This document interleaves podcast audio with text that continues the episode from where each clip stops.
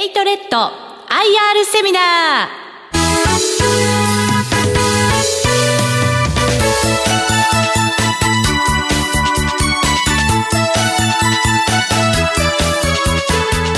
この番組は証券コード3969東証マザーズ上場株式会社エイトレッドの IR 活動の一環としてお送りします。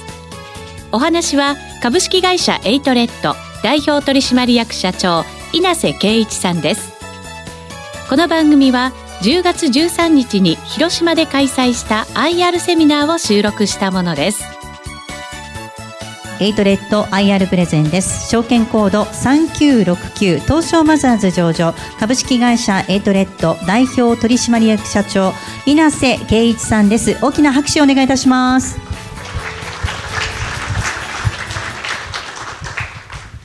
株式会社エイトレッド代表取締役社長を務めております、えー、稲瀬と申します。では早速進めさせていただきます。まずあの当社の企業理念でございますが当社のビジョンは社会組織といった常識にとらわれない創造的なソフトウェアを生み出して新しいワークスタイルを提供し社会に貢献していくことでございます。また当社のミッションは創造的な仕事をするために必要な時間を作り出し働きやすい環境を提供していくことでございます。バリューはエイトルトに関わるすべての方にとってのナンバーワンになりたいということでございます。ここのミッションにあります創造的な時間というのがあるんですけれどもこの創造的な時間というのは当社の定義におきましては本来自分がやるべき仕事ということですね。申請だとか承認業務だとか紙の保管だとか探すことだとかというのは本来ビジネスマンビジネスウーマンがやるべき仕事ではないんですよね。ですのでそういった雑多な部分を業務改善することによって皆様がやっぱり本来やられるべきお仕事をしていただくのをこの創造的なというふうに私どもとしては定義しております。そのお手伝いができればなという思いでずっと今いろいろ製品を続けております。当社の事業内容はワークフローシステムの販売と開発およびクラウドサービスの提供をしている一事業セグメントワークフローだけに特化している専業メーカーでございます。続きまして当社の沿革でございますけれども設立は当社2007年の4月なんですがもともと2003年の4月にですね株式会社ソフトクレートホールディングスのが開発した中規模、小規模向けのですねワークフロー、X ポイントの販売を開始したのが2003年でございまして、2007年に当社がエトロットとして設立した形になります。で X ポイントは2003年からなんですが、2009年にアジャイルワークスという製品を新たにパッケージとしてこの市場に投下いたしました。この新しいアジャイルワークスをどうして市場に出したかということなんですけれどもこれは私どもは100%市場のニーズに応えるためにこのアジャイルワークスをご提供することになりました。もともと X ポイントは中堅のお客様向けにご販売をしてまいりました。おかげさまで製品がどんどんどんどんお客様の方に導入されていきまして今度は1000名を超える大企業のお客様からもいろいろとご相談をいただくことが多くなりました。やはり企業規模が変わりますとお客様のお悩み事もいろいろ変わってきました。で当初は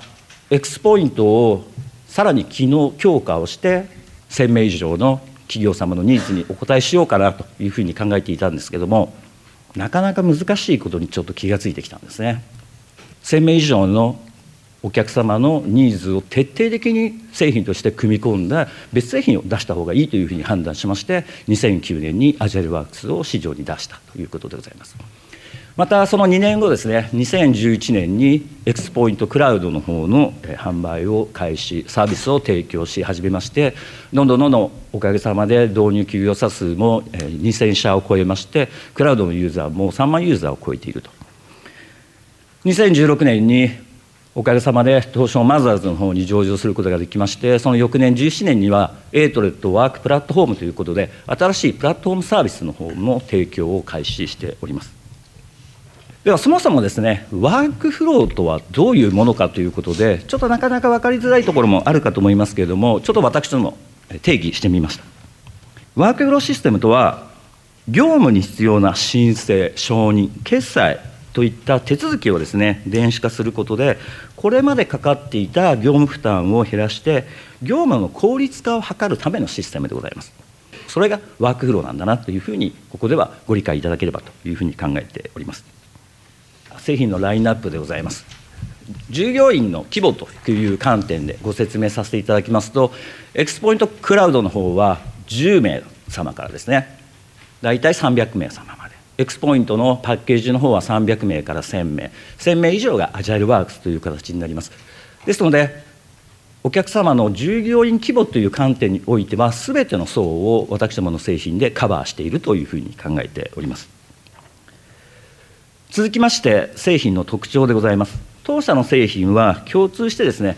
紙イメージで使うことができるんですね。ですので今まで社内で Excel であったりとか Word といったファイルで使われているケースなんですね。それを入力して印刷をして自分のハンコをして情緒の方に持っていくという形なんですが私ももうブラウザだけ使えるんですけど本当に従来慣れ親しんだ紙イメージで使えますので IT のリテラシーがあまり高くない方でも直感的に使っていただけるというのが当社の製品の特徴でございます。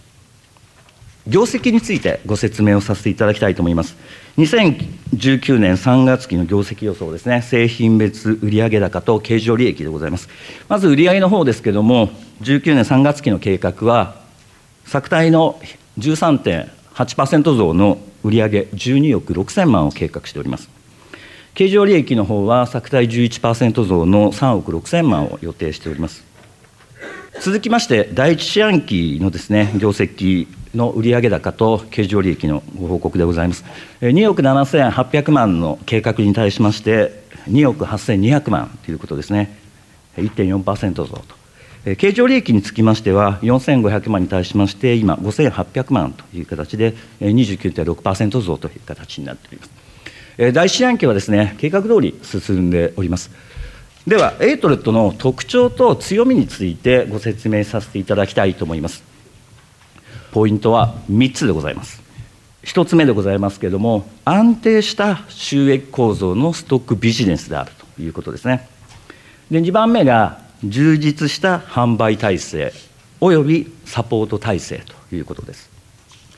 で最後の3番目でございますけれども、2000社超のですね導入実績があるということでございます。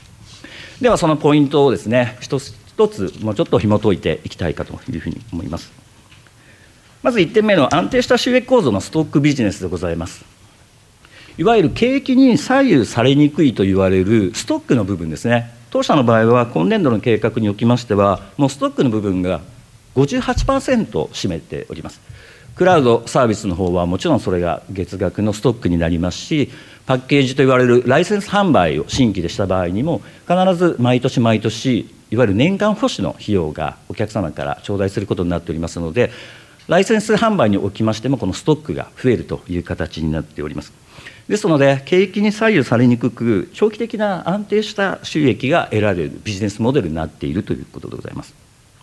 よくあのクラウドサービスでいきますと導入も非常に勢いがあるんですけど解約するのも非常に早いんじゃないかというふうにお考えになっていらっしゃる方もいらっしゃると思うんですけども当社のワークフローシステムというのはですね非常にちょっと特殊なところがございまして私も今解約率非常に低い状態でございます。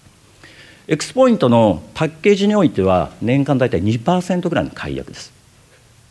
また逆にクラウドの方がイメージが皆さんあると思うんですけどクラウドの方は逆に1%なんですね。なのでエクスポイントの方では2%ぐらいしかありません。また2009年から販売開始させていただきましたアジャイルワークスなんですけれどもおかげさまでこれは解約がありません。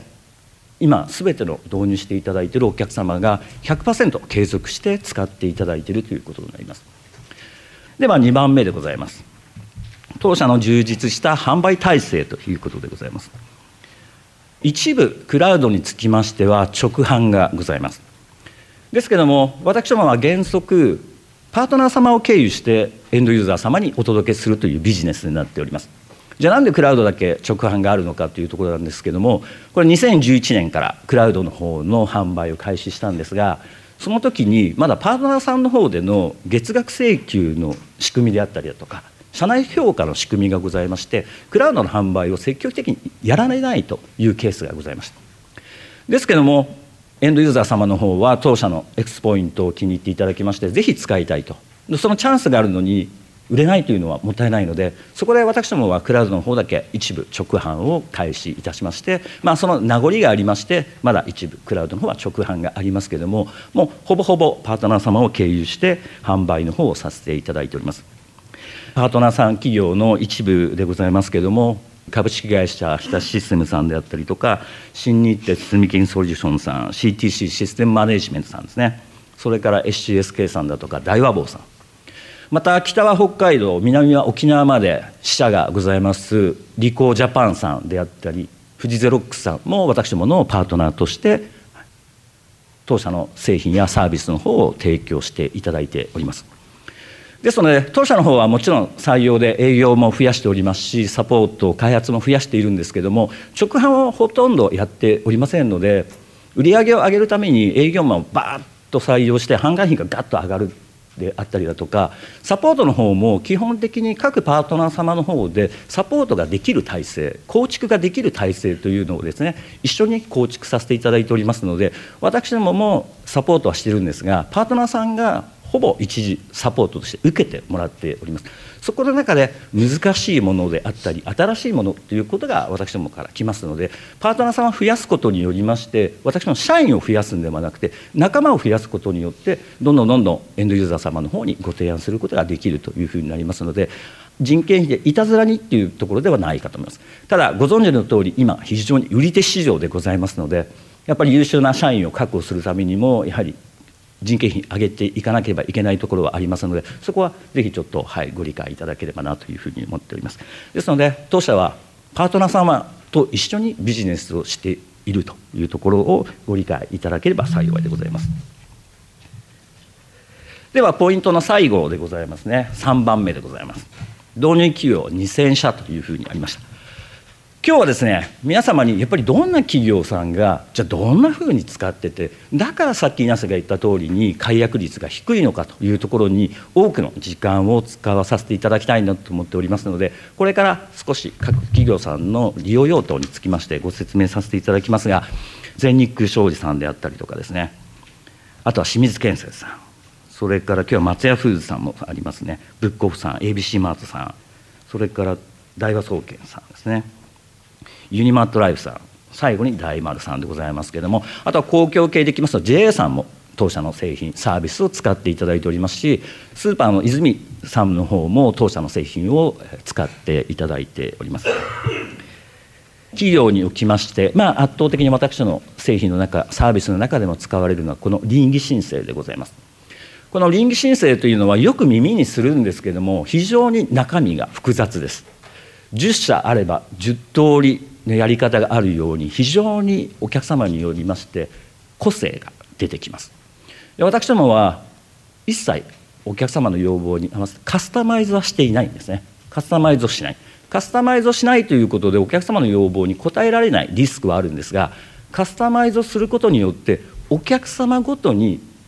いわゆるソースを管理したりサービスを管理しなければいけない。また私どもはパートナー様を経由して販売を多くしているんですけれどもカスタマイズするということはパートナーさんの方に多くの負担がかかります。またカスタマイズすることによってお客様にご要望通り収めてお客様がテストしていただくんですけれどもプログラムに不具合があればいわゆる研修っていうのが取れなくなりますのでいわゆる売り上げが上がらないという形になります。そういったリスクをですね私どもは徹底的に排除するためにノンカスタマイズにこだわってやっております。ノンカスタマイズでどのお客様にも多く使っていただくことによりまして先ほどございましたようにパートナー様を経由して販売しやすい環境ということを提供しております。また2000を超えるお客様の方からやっぱりエトレさんこの機能をこうじゃなきゃここがこうなったらもっとこういうふうに便利になるのにというのはサポートにどんどんどんどん集まってきます。カスタマイズをしない代わりにそういった声をどんどんどんどん集めてどんどんどんどん製品をバージョンアップしてブラッシュアップして市場での優位性を図りまたお客様の利便性を図るということをずっとこの十数年続けてまいりましたしこれからもその気持ちはずっと続けてまいりますのでぜひ当社の製品とサービスに期待していただきたいと思うんですけども、まあ、ゼニックスさんの方ではいろいろありますけど今の方ではですねおかげさまで120フォームを運用していただいておりまして年間での処理件数はだいたい2万5千件ぐらい当社のアジャルワークスで使っていただいております、はい。えー、続きまして清水建設様ですね。清水建設様の方はホワイトカラーの働き方を革新する活動の一環として本社移転時にアジャイルワークスの方を導入していただいております。経営システム生産以外にもですね社内システムなどの利用とか申請あと特許の管理申請だとかをやっていただいているという形になります。なんと3年間でですね約200の業務をワークフロー化されまして7万4000件の帳票を3年間で処理された。段ボールの箱でいきますと30箱分ですね。30箱分の保管スペースが削減されたのと作業時間も月平均1200時間削減できて大幅にですねコストダウンを実現したというような事例でございました。続きましてブックオフコーポレーションさんの方のですね事例でございますブックオフさんの方は申請だとか決済業務の確実性と迅速化を図るとともに内部統制や情報漏洩リスクなどガバナンス強化を目的にエクスポイントを導入していただきました本社と店舗間の報告連絡というところのこの申請システムというふうに呼んでおりますけれども、臨域決済をはじめ例えば転居の届け出や休暇届ですね、あの手当の申請など、人事関連の申請業務、また商品の店舗間移動や店舗設備の工事だとか修繕といった店舗運営に関するですね連絡帳票のやり取り、さらには機器の利用やシステム開発依頼といった業務連絡など、さまざまな用途で本社と各店舗間でご利用になっていただいております。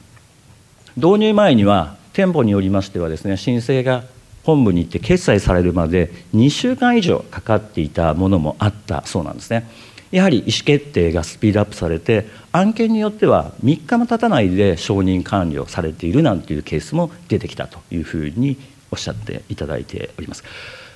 続きまして ABC マースさんの方ですけども ABC マーさんの方もいろんな利用用途を使っていただいておりますけども今日ご紹介したいのは勤怠管理のシステムでございます。これも取材した時点のお話ですのでもっとこれは増えていると思いますけどもいわゆる勤怠の申請ですね。月で締めるわけですけど締め日決まっていらっしゃいますよね。会社で決まってるわけなので締め日の翌日にはですね本社のファックスの抑えるものが折れてしまうんじゃないかというぐらい4000枚ぐらい来るらしいんですね。全国から。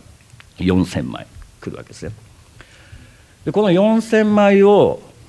6人が1日がかりで給与システムに手入力をされてました。1日がかり。これ6人なんですよ。紙を見て手入力されるわけですね。皆様が想像されるように手入力はやっぱりミスがつきものですのででも入力しないといけないですね。支配しちゃいますか。どんどんどんどん入れるわけですね。自分の目見だけでこうやっていくわけですけどもこれを全部発生源で書いていただくことになりました。各店舗にエクスポイントを導入することによりましてアルバイトの方社員の方が自分の勤怠を申請エクスポイントで申請していただきます。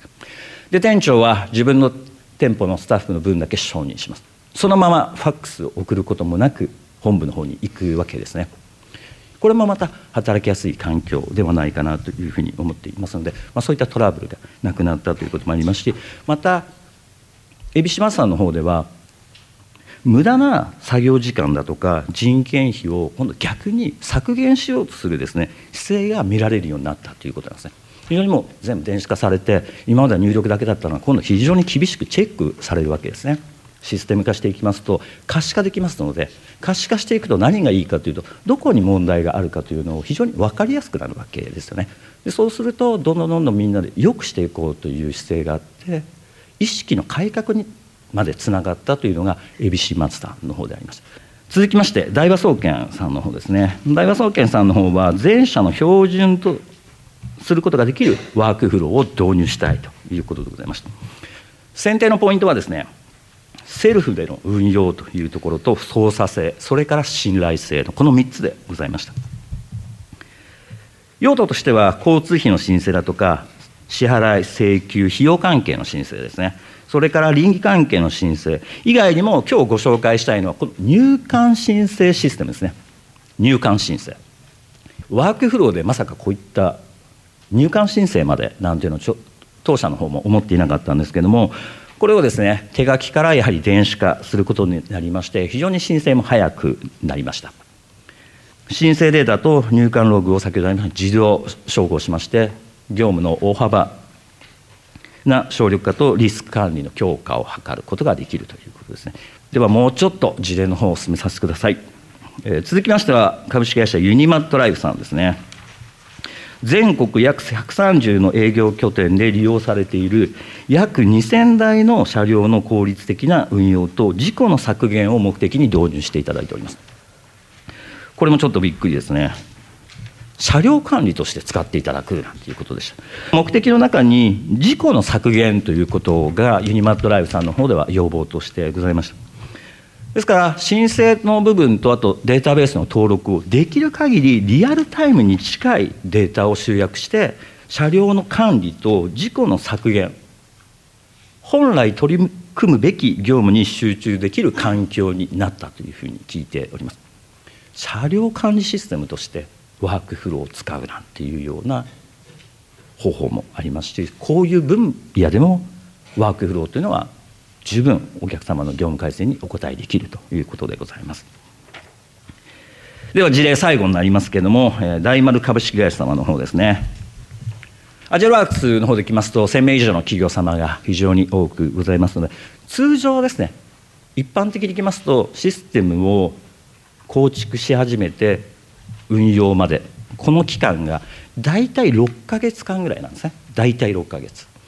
でまた例えば基幹システムだとかの連携だとかってきますとテスト工程非常に増えますもんですから大体場合によっては倍の1年ぐらいかかるケースもございます。なので基幹連携なかったとしてもこの大体6か月なんですけども大丸さんの方は約2か月でスピードアップすることができたというところでございます。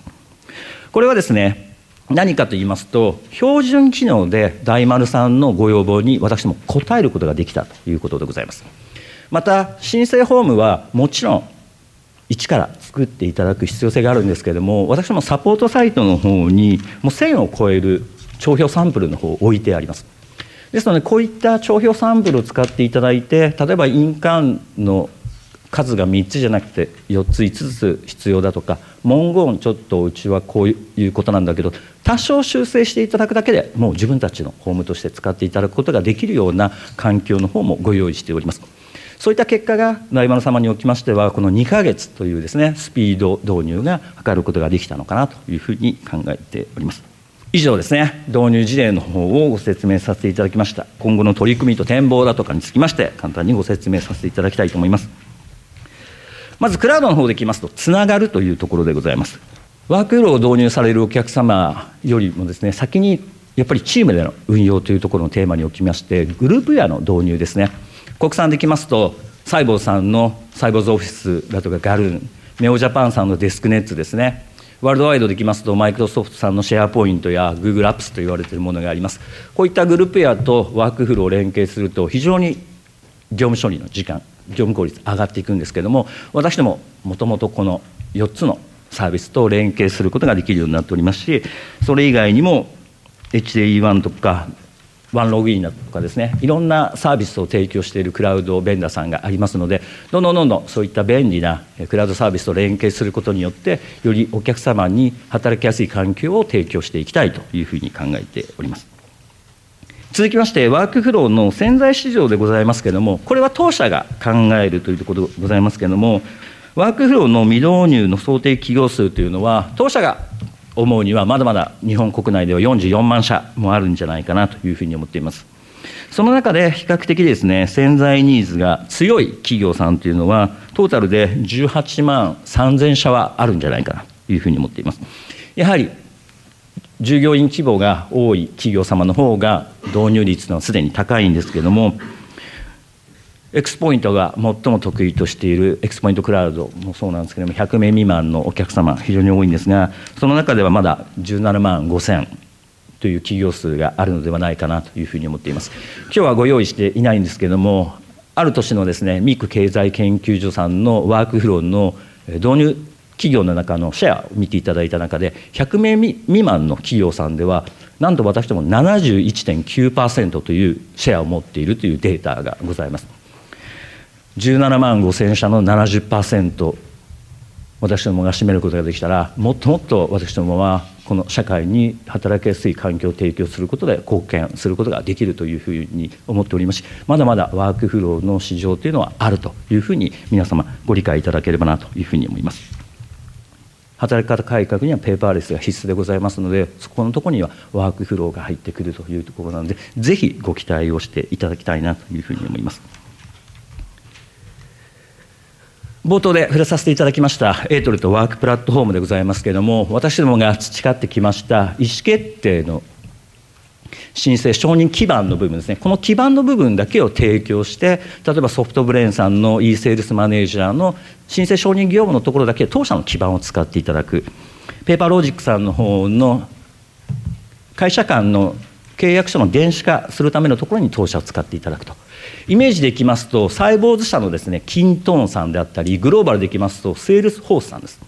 ここの上で自分たちのノウハウを生かしてサービスを提供するという形です。ですので、今までの X-point と AgileWorks とは大きく違ってきまして、私の今まで培ったこのノウハウをですね、プラットフォームとして提供することによりまして、どんどんどんどん違う会社さんとアライアンスが組んでいくことによりましてどんどんお客様に働きやすい環境を提供することができるというふうに思っております最後になりますけれどもえー、神主様への還元、配当ということでございますけれども、配当成功は30%以上継続してですね、実施していきたいなというふうに考えております。これからの働き方改革にですね、ワークフローは非常に面白みがあるというふうにご理解いただければと思いますし当社は非常に強みを持っていますそこだけの専業のメーカーでございますのでぜひこれからもですね当社の方を応援していただければなというふうに思います。では私のパートの方はこれで終了させていただきます。ご清聴ありがとうございました。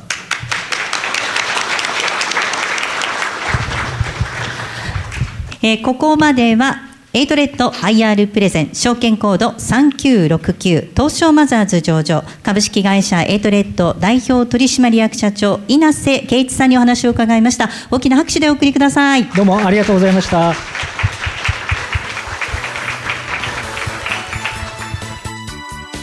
エイトレッド IR セミナー。この番組は証券コード3969東証マザーズ上場株式会社エイトレッドの IR 活動の一環としてお送りしました。